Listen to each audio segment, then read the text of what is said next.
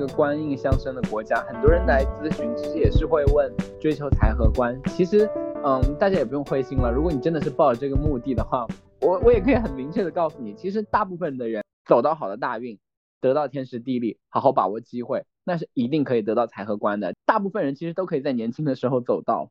每个人都会有一两年做大运的时间，是吗？嗯，十年二十年吧，只要是状态好的话，都可以遇到这个。二十多岁的人可能对未来还是一个比较迷茫的状态，但是当你回看一些我们父辈他们的人生的时候，就是大家确实都有自己的辉煌年代吧。但是在过了这个辉煌年代过后，人跟人的那个落差就非常大了。对的，对，就是老一辈他们对你说，把握起来是特别重要的。是，就其实老一辈他们有一句话说。得财容易守财难嘛，就是守财它是一个很难的事情。我记得之前我有个朋友，他跟我讲，他觉得现在的人生非常迷茫，感觉自己只会读书。我说没什么好迷茫的，因为其实每个人对真的就是每个人都会有这个赚到钱的时间，只不过就是。在在没到那个时间的时候，你需要的事情就是积累你自己的能力跟学识，然后等待，安心等待就好了。因为，嗯嗯，我前阵子还看到一句话，一句很通俗的话，就是人不会一直穷的。啊，是，我又跟他讲说，其实没有关系。一方面，你有你爸妈的这个财力支撑，它是一种你的福分，就是不要吝于去接接纳他嘛。然后另一方面的话，每个人都会有，呃，财运爆发的那几年。对的。但是真正给人生分出高下来的，可能是就是爆发完过后的那些年，你要怎么去度过？你要怎么去把这个财给守住？所以在这之前，你做的所有东西都是为你以后的这个财运爆发这几年去积蓄能量嘛。我父辈那些人，他们有些是真的赚了大钱，但是你要把他们亏掉，也就是一朝一夕之间的事情。对的，对的。或者说，你像现在这个时代，他甚至更加离谱，动辄几十亿身家的人，他转头变成负债几十亿，也就是几天的事情。嗯，就是我听你说，你这个朋友他可能是现在的状态是一个应为继，就是正印偏应为继的时代，就是很想逃脱父母，很想，因为应也代表着学历啊，一些对自己有保护的东西，他是很想逃脱这个掌控。其实他也有自己的人生追求，我觉得也蛮好的。然后像你后来说的。赚钱容易，花钱也快，这个其实就是我前阵子呃给自己打印了一个座右铭吧，就是眼看他起高楼，眼看他宴宾客，眼看他楼塌了，就是有这种感觉。因为你我们其实都是在追求一个呃可持续发展，就是你从没钱变到有钱，你你要知道，其实它终归是会变回变回这个无的，就是从有从无到有，最后终归于无。我们能做的也就是延长这个。有，我们是要把这个有去可持续发展。我们比的其实，如果真的是说有一个赛道，我们要比，我们要比赛，我们其实就是在比谁更可以持续发展。因为我们知道它最终还是会归于无的，就是不会有什么东西是会一直长久的。哎，这又回到之前的 话题了，就是你要说这些财富啊什么的，最后也没有。就你像我，呃，我很喜欢他为人的一个哲学家，就是斯宾诺莎。他一辈子都过得非常清贫的生活，他一辈子职职业可能是那种非常务实的，就是在今天的社会看来非常朴实无华的。有相当长一段时间就是在帮人家打零工，然后还有比如说就是去呃帮人家。呃，磨磨刀呀，反正就是做一些很清贫的手工活儿。他一辈子都是这么度过的。然后在他写出几本哲学著作过后，当时非常有名的国王呀什么的，就直接给他寄钱过去，然后就是说非常敬仰你。然后他直接把钱给人寄回去。然后还有就是很有名的一个学府，也是给他发来邀请函，就是说你来我这边任职。当一个教师，你想说什么都可以，然后我给你相当丰富的一笔酬金报酬。对，但是斯宾诺莎他也是拒绝了，他说只要我进入了这个社嗯社会体系高校里面的一个职员，只要我有了这样一个身份，我就会受到社会上舆论的非议，我的思想它会受到阻碍。所以其实你你要是拿他的八字去算，你会觉得这是一个很可怜的人，那他一辈子只能呃做一个很微不足道的小生计去维持他的呃开销，但是他是一个在心理上非常自给自足的一个人。对的，像我们之前有聊过苏轼，我觉得也是有这种感觉。对，就是我们摒弃掉一切规则之后，我。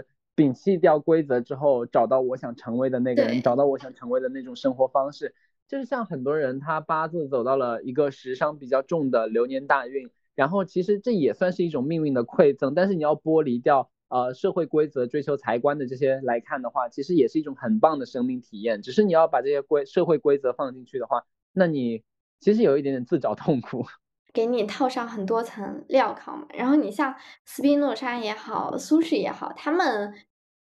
其实都是有有一种这种叛逆精神在的，对，就是对社会已经有的这种成见跟体系，他们都是哎呀，我不 care 你，我不在乎，对，我只要把自己给养活了，我是怎么看待这个世界的，我的心灵是什么样的，你少管。对呀，就是享受变动，享受不卷，享受大运带来的馈赠。对，那其实他他们这种可能是相对温和派的这种。叛逆，那你像激烈派的，可能就是玩朋克的，搞朋克去了。哦，就是你像，嗯，什么西太后呀，对吧？然后像麦昆呀，这种都是，就是体现在他八字里面，可能就是偏硬啊，然后七杀呀会多一点。嗯嗯，其实有可能的，有可能的。其实总结来说，就是没有绝对意义上的好八字跟坏八字。对。于你的意思呃，可能换一个环境，不管是地理环境还是你的心境。确实啊，还有一种是被问的比较多的，就是八字能不能改命？八字能不能改命？对，就是你会好奇，就是我们能不能通过，就是把这个人的八字完全改掉嘛？就很多人还是会去想追求财和官呐，或者是想追求他。理想的多少多少财富，但是他的八字其实，呃，走到这一环的时候已经七老八十了，就是很多人会去想，要想要改掉。真的会存在可以改八字吗？嗯，就是像修行者的八字，你去看一些老师傅的盘，他们的八字中的人生轨迹和他就是现在所经历的是完全不相同的，但是他已经不在乎财和官了，他更在乎的是一种内心的宁静。其实我这里有两个例子，但是。嗯，就是还是不要去讲这种老师傅的八字了，我觉得还是比较尊敬的，比较尊敬了。确实，嗯。然后，其实我理解的八字改命的话，其实像我们前面其实已经有聊到过的一个灾难，但是我们当时是聊的一个呃道法，就是我们命理里面其实也有一个叫做提前去应掉这个灾，就是很多命理老师会说啊，你你哪一年会有血光啊什么的。如果你实在害怕的话呢，你就可以去提前去献血，出一点血的话，这不也是血光了吗？对对对对，这也是一种提前应对的方法。哎，我八岁的时候其实左手有过骨折，然后我现在去看以前我八岁的时候那个运程，就是乙庚合金，乙庚合金呢就是左手要伤筋动骨了。但是这是一句铁口直断的断语哦，只是没想到在我八岁那一年应验了。如果我能穿越回去的话，我一定要告诉缩小版的提克，就是你可以去轻轻撞一撞你的手，不要太用力，也可以去轻轻硬掉它。笑死！所以很多我们的运是可以被我们主动去化解开的。你像血光之灾就可以用献血去化解，然后你像破财呀，就可以用啊买自己喜欢的东西去化解。对，主动化解这个好朋友。哎呀，生活当中的一些小 tips。对，你看像。有时候比肩劫财来了，赶紧给自己好朋友买点好的，你吃点好的吧。学到了，学到了。还有一个呢，就是趋吉避凶，但是这个其实争议很大，因为我自己也不是很认同，就是现在呃大家所认为要去追寻趋吉避凶，因为很多东西是避不了的。就是假如你看到一些不好的事情，你可以去规避，嗯，这个我觉得没有错，但是。有些东西是你没有办法规避的，例如你要去升学考试，或者说你有一个官司，这些你是只能去应对的。只是当时的时运可能你不太能吃得住，就是这个官司或者是考试你可能会失利，但是你在这个失利里面是一定可以学到经验的。对，我也觉得。孤孤阳不生，独阴不长嘛，就是他什么事情都不是只非黑即白，没有这个灰色地带的。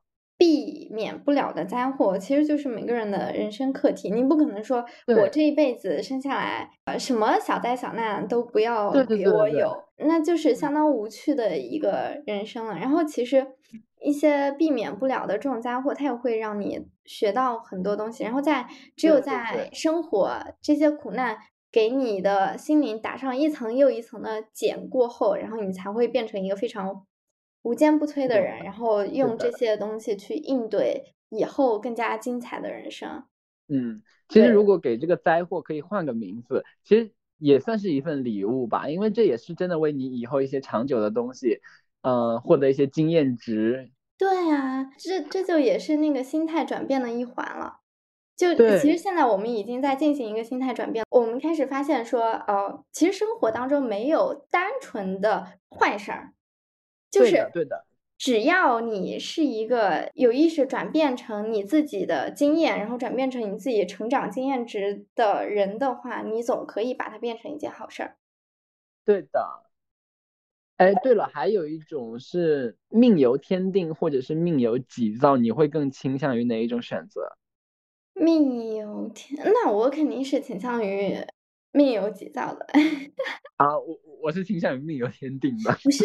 说实话啊，这个在我们两个中间可能是一个伪概念，因为我我感觉我们的那个最终的认识应该是一样的，只不过我们给它各自界定的那个名词不一样。对对对，啊，灰白地带，我们卡在灰白地带。八字它就是一个人的人生剧本嘛，然后每一个人的人生剧本其实大方向都是不变的，就是你可以有无数种可能，就是我们命理师其实也是要去结合命主他自己的一些实际想法，然后帮助他找到他一些。比较满意的生命轨迹，就是你，假如假如你你的工作是是喜火或者是喜金，然后你可以去打铁，你也可以去做金融，这个都看你自己的选择。嗯，哎，其对，其实我们我们的理解是一样的，命由天。我觉得命理师啊，他在现在有点像是更适合中国宝宝的心理咨询。那心理咨询师他可能给到你的建议会是，嗯，他会去衡量跟评估你的心理状态，然后这这个的话可能是一种量化分析的方法。那命理师他给你的建议是更加现实的，那其实也是通过这种现实环境转变，然后去让你。啊，找到一个自己比较舒适、比较平衡的心理状态。有一些出家人，他们会有很多的清规戒律嘛，比如说你不能结婚，或者说，嗯，不能吃肉呀什么的。在我的理解跟认知里，它有点像是一种捷径，就是可以让你更加快的去通往那个时时勤拂拭的那个状态，就是没有尘埃。但是我是认为。如果一个人的心灵他真的本来无一物的话，那就何处惹尘埃呢？禅宗的五祖就是他给大家出了一个题目嘛，说写一句偈语，然后当时他最看重的在身边的这个大弟子，他是写了一句“时时勤拂拭，勿使惹尘埃”，就相当于说出家人的我遵守这种清规戒律。但是那天晚上，就是六后来的六祖慧能，他又偷偷去写了一句，他说。本来无一物，何处惹尘埃？就是尘埃。对呀，对呀，就就有点像是济公那个 酒肉穿肠过嘛，对吧？佛祖心中留呀。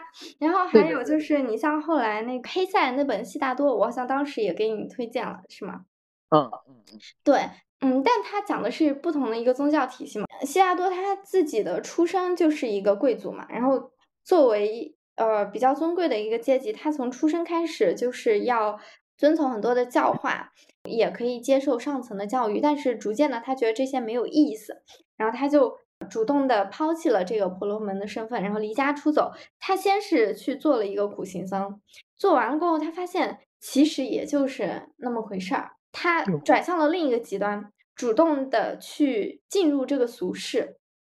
他开始去帮有钱人赚钱，他利用自己的智慧，而且还在还跟一个妓女去谈恋爱，后来还生育了一个孩子，就是彻底过成了一个俗人的样子。但是在，但是他跟那个妓女是有非常深层的心灵共鸣的女人，她教会了他呃很多事情。那其实，在他最终是回归了一个和尚的摆渡人。就是他成 为了一个船夫，渡这些来来往往的旅人。那其实这个渡是有双双重的含义的，一方面是把他们从河的此岸渡到彼岸，另一方面在船上他也会跟这些旅人交流一些东西。那那个时候他已经成佛了嘛，当时，嗯，所以呃这些旅人在跟他们在跟悉达多交流聊天的过程当中，自己的心灵也是被从此岸渡到了彼岸。然后有一天。他在自己的这条船上渡到了曾经的那个妓女，对，其实是可以预见的，因为看书看到书的后半部分，已经可以猜测出来，他终有一天会遇到以前考验过他的这些人的，对，然后，嗯，后来他还渡到了他以前的孩子，他他的儿子，然后他的儿子后来也是跟他一块儿成为了摆渡人，摆渡人。对，天呐，我觉得，哎呀，还蛮棒的，真的是。对我我很喜欢的一本书。你你刚刚说的一个是天天命人定还是什么？哦哦，命由天定。哦，对，命由己造。命由天定跟命由己造，就是这两个话题的话，它有的时候不是冲突的。嗯，在一般人看来，争论的是一个主动命运的主动权的问题。对的，但是那些对自己的主动权有充分的认知的人，即使命运它本身是有一个剧本的，也没有关系。这个主动权到头来还是在自己，还是在自己这里。对，你可以，你可以在他他规定的范围内去选择最好、最适合、是是是，的。对，所以这其实是不冲突的。而那些就是每天喊着说我命由我不由天的。这些 人，就是在他看来，这两者还是冲突的。这群人反而是还没有看破的那些人。嗯，虽然我也不敢说自己看的多破吧。确实，我我也不敢说自己看的多破，就很很有可能几十年过后的我，嗯，会觉得现在讲的话还是很幼稚。我我觉得这无所谓，这是一个人演进成长的过程。对呀，还有一个问题就是，很多人觉得那个命越算越薄，有这么一句话。以你的经验来说，命会越算越薄吗？其实不是命越算越薄，我觉得命越算越薄，有时候是，嗯，偏向于自己吓自己了。就是他命盘就是在这儿，你的流年大运都已经排好了，就是规规矩矩的，他又不会突然变，你是怎么会变薄呢？除非你是，嗯，找这一个人算完之后。你找 A 命理师算完，又去找 B 命理师算，然后你只听那些糟糕的地方，然后你又去向 C 命理师求证这些糟糕的地方，然后越算越糟糕，越算越糟糕，就这样把自己的命算薄了。哦，胆小的人就不要去算命了。啊，有这种感觉，这其实我觉得也挺考验命理师的，因为命理师其实要有一点点心理知识的储备，你要去。而且你要对这个社会的一些运行的规则啊，包括一些比较新型的一些行业产业有一定的了解。如果是太守旧的那一套的话，其实命理师是容易吓到人家的。因为很多人其实说算命越算越薄，说白了都是被命理师吓薄的。对，一个成熟的命理师，他的要求还算是挺高的。因为首先他对这个社会还有当下的趋势都要有一个洞察力，然后其次的话。他在一些心理疏导方面，就是表达的方式方面，可能要有一些啊心理学的基础。对对对对对，你像如果如果你太铁口直断的话，你就说啊你你紫薇贪狼坐命，你这人桃花犯主啊，你跟干不成事儿的，你会被别的东西扯走的，这怎么可能啊？就是现在这市场上，呃，可以说命理这一行它是比较鱼龙混杂的，所以很多师傅吧，他说话的时候真的是不注意，而你的这个不注意，很大程度上会给来算命的人造成一个困扰。对。然后，而且你的一句话，其实我自己最大的感受就是，可能命理师真的会一句话会去影响别人的。决策，因为像我以前，不管是我去给别人做占卜啊，还是去拼命的时候，嗯，我感觉到这一点是非常非常可怕的。就现在我去给别人写命书，其实我都会写的非常详细，就是写 能写到四五千个字一个十年大运，我就是害怕会会有那种铁口直断，因为这个的话，我可能自己也是会要需要背负到别人的一些业力的，所以我也我为了自己也不太敢，就是去铁口直断，然后去把别人的命说的多么多么的衰。其实没有一个人的命是真的会很很衰的，只是你从哪个角度上去看他。嗯，然后命会不会越算越薄？其实我个人还是觉得完全不会的。重点还是命理师把自己给吓的。像你说这个命理师说啊，你这有个大灾，你不能去，你这这几天你就待在家里吧。然后你可能就会错错过去那里，去那里你可能会得到的机遇。就是有有一些事情，他真的就是命里安排好了。然后他之所以那么安排呢，一定是。他会给你带来一些成长，或者说是你这个人足以承受的，他才会给你那么安排。对的，对，所以不要给没发生的事情过多的担忧。对对对对对，还是任性一点，叛逆一点吧。嗯，对，就是要去允许所有事情的发生嘛。只有当你这样的时候，那个真正的命运的主导权才是在你自己手里的。对对对对对，真的是这样。真的，命理师真的要做好摆渡人的这个角色。是的，因为一句话真的，就像有些人他们流年走到了一个夫妻宫被合，或者是夫妻宫被冲，就说啊，你老公要出轨了。然后人家其实人家老公只是只是有了一份新的工作，有了一份新的兼职，跟同事一起呃搞个人创业那种。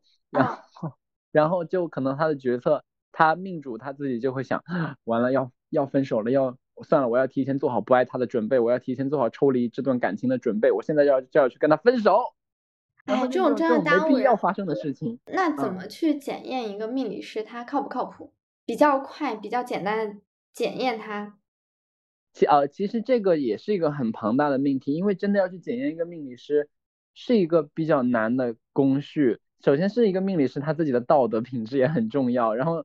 再一个就是我不知道为什么哦，就是我个人的一个感觉，我不太喜欢就是把自己装点的很玄玄乎乎或者是很神秘的那种命理师，就是把一切东西都往自己身上套，把自己打扮的一个很像一个那种半仙的那种那种形象。嗯，其实我有点 get 到你意思，就是你看起来感觉他很很符合你刻板印象当中的命理师的那种，是吗？对，但是我很多就是比较厉害的。命理命理师朋友啊，大家都是有自己热爱的职业，有热爱摇滚的命理师，很厉害的，嗯，然后也有热爱热热爱哲学的命理师，热爱那种或者是热爱日漫，嗯，这其实命理师他是各各种各样的。如果一个人太装点自己，就是满口哦，对了，有一个检验命理师那个准则的，我有个自己比较比较小偏心的一个方法吧，就是。有一些命理师会去偏重于去用神煞来论命，或者是偏向于用纳音来论命，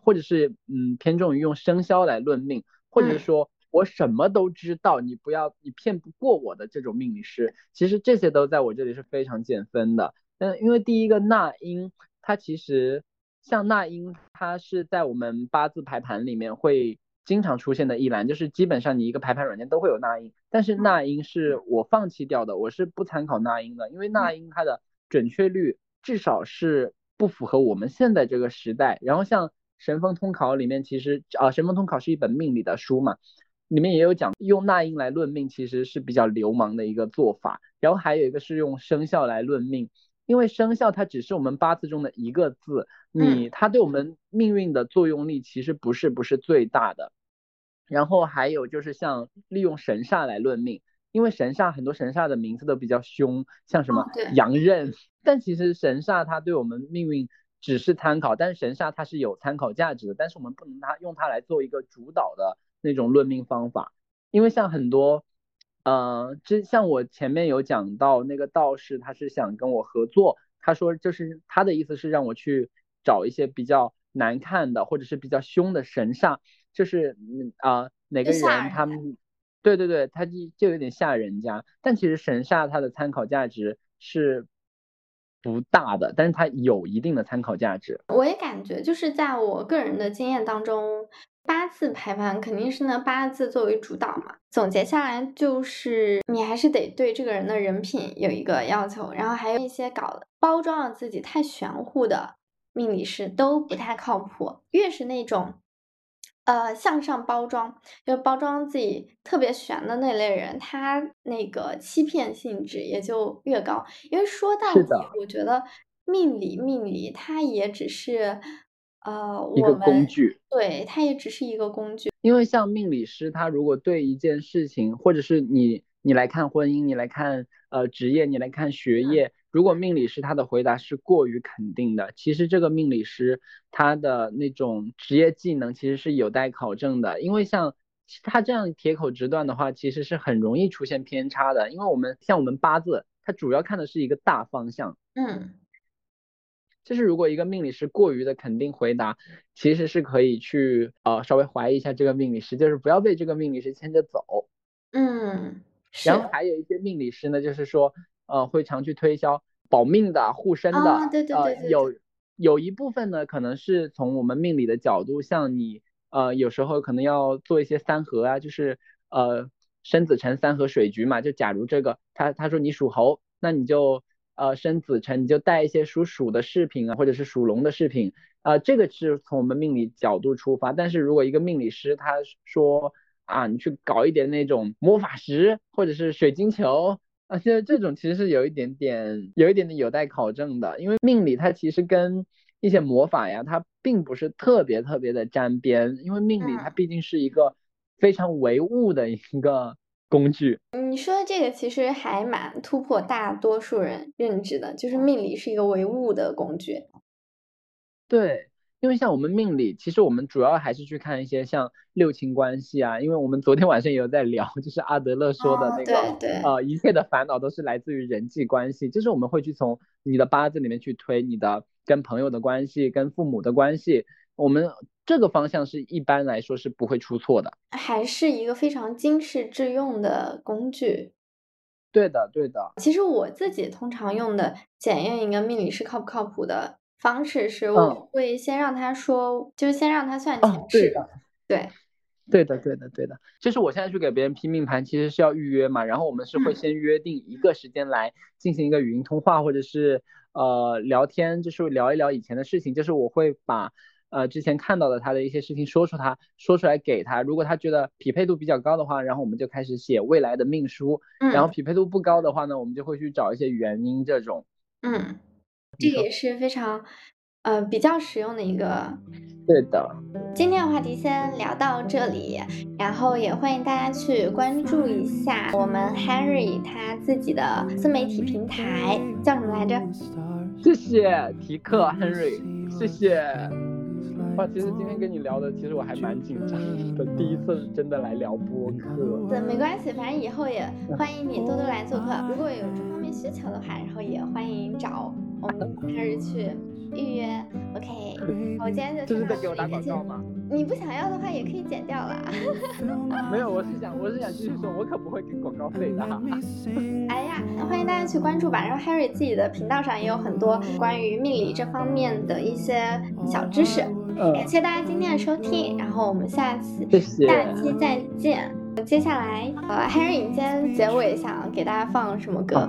我其实一开始想放《我恋爱了》，因为最近确实春心荡漾，但是想想吧。我的我的终极目的，我想放《Fly Me to the Moon》那种老爵士，我想奔月，不想做人，赶紧逃离人间。OK，那那就欢迎大家跟着 Harry 一块儿 Fly to the Moon。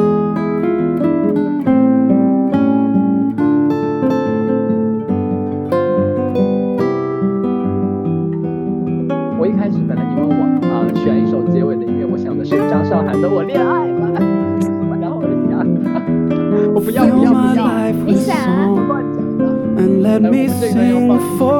我要奔月，我要奔月，我不想做人了。